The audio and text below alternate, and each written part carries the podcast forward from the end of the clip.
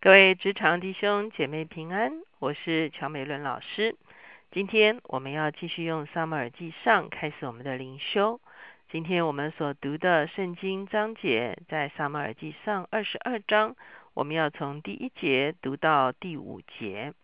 我们所要一起思想的主题是大卫在亚杜兰洞。我们一起来祷告。天父，我们来到你的面前，我们向你献上感恩。主啊，谢谢你，主啊，你必定在我们好像遭遇到困窘的时候，来为我们开一条出路。主啊，无论这条出路是从多么卑微的地步重新开始，主啊，帮助我们都勇于面对。主，我们谢谢你，让我们珍惜，主啊，你在各样子的困境中间所赐给我们的任何的大小的机会，让我们知道如何把握。这些重要的机会，让我们可以面对挑战，即便是重新开始，也让我们的心中没有畏惧。谢谢主垂听我们的祷告，靠耶稣的名，阿门。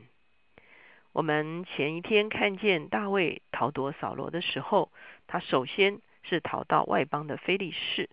可是显然上帝并不乐意大卫在非利士，因为他有很多的试探。比方说，他要投靠他的仇敌；比方说，可能菲利士人要求他啊改变他的信仰，要来拜菲利士人的神明。哈，所以你会看见，即便是有人在威胁大卫啊这个的一个情景啊，他只好装疯卖傻，以后他离开了菲利士。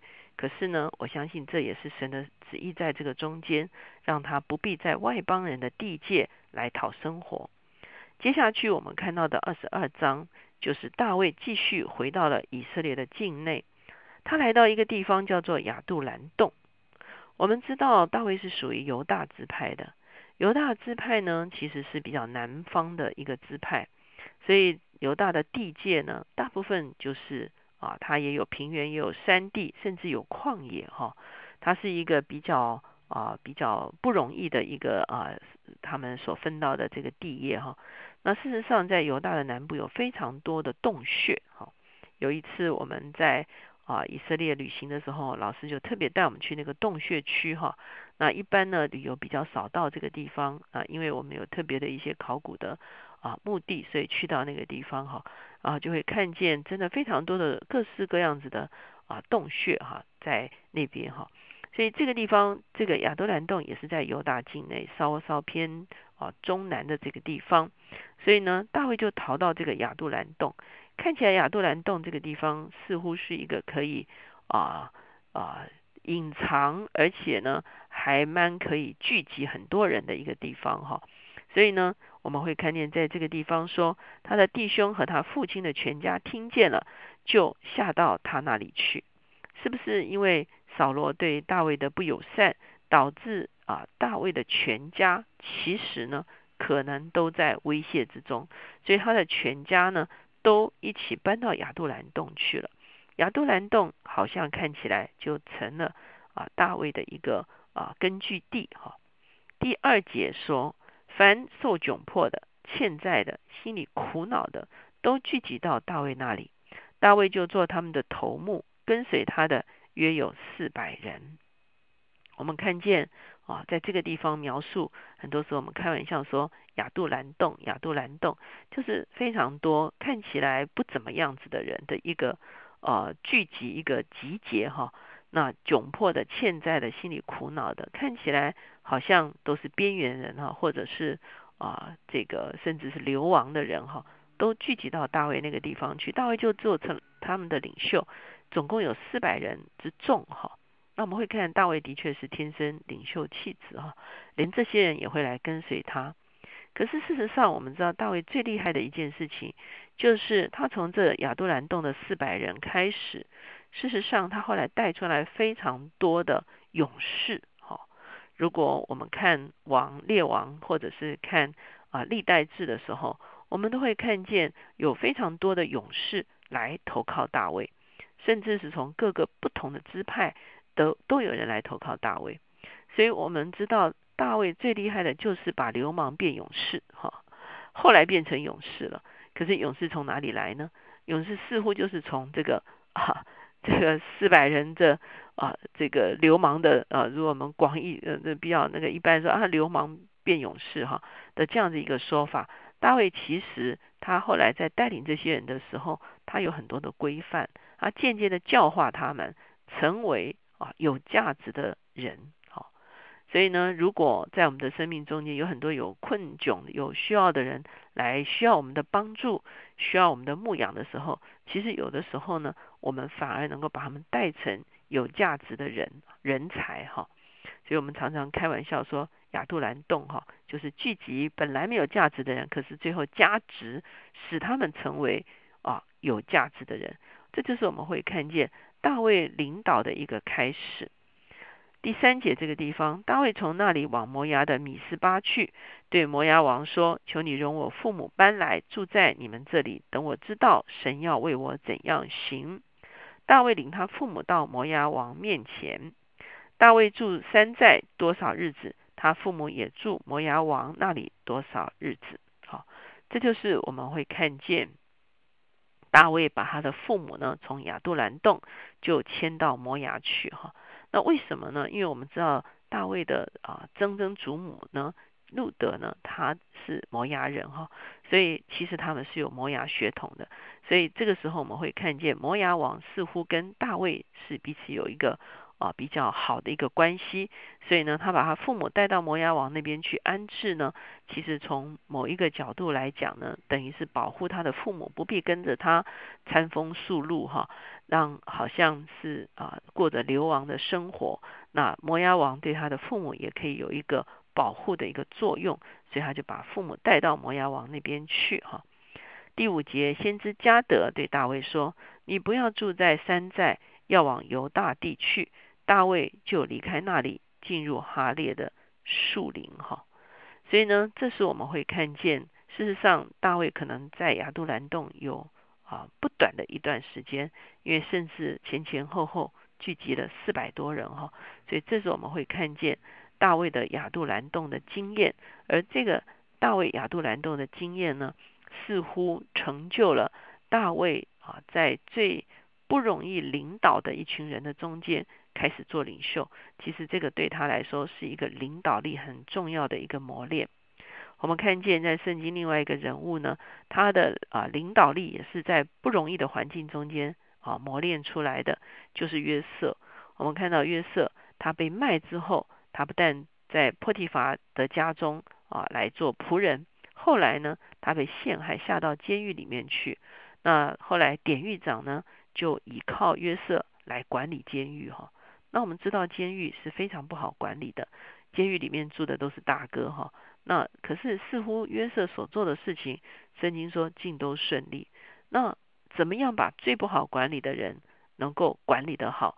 其实很多时候就是我们领导力的一个啊一个可以说是一个一个开始哈一个磨练。我深深相信在我们中间很多人呢。啊，可能开始已经在一个领袖的位置上面，一个管理者的位置上面，甚至呢，有些人也已经做领袖多年，做管理者多年。我相信往我们所带的人的中间呢，的确是会有一些不容易的人哈。特别有的时候，甚至是才华很高的人，反而成为我们不容易带领的一个对象。我们怎么样能够来啊，真正的有一个服众的领导？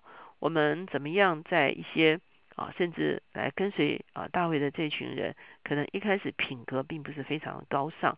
我们看见在好几次他们出征的时候呢，他们要分财财财财宝的时候呢，他们有些人是非常恶意的哈，不要分给某些人。可是大卫都凭公义来治理他们，来啊分配这些财物哈。所以我们会看见大卫的确是从最不容易管理的一群人中间。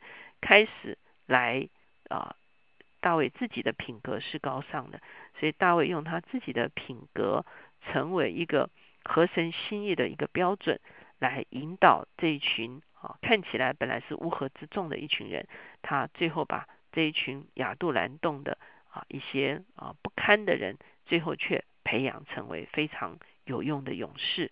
我们也深深知道，后来大卫啊做王之后呢，这一群人仍然。是他的始终部队哈，这一群人呢，啊，永远跟随他。甚至大卫在逃脱扫罗的过程中间，大卫想要喝伯利恒的城旁边的井水，他甚至有三个勇士冒着生命的危险去取了伯利恒这个井里的水来给他喝。那我们就知道大卫怎么样跟这些人结盟，大卫怎么样也把自己给了这一群人，好叫这一群人在大卫的影响中间，渐渐他们的生命发生了改变，他们。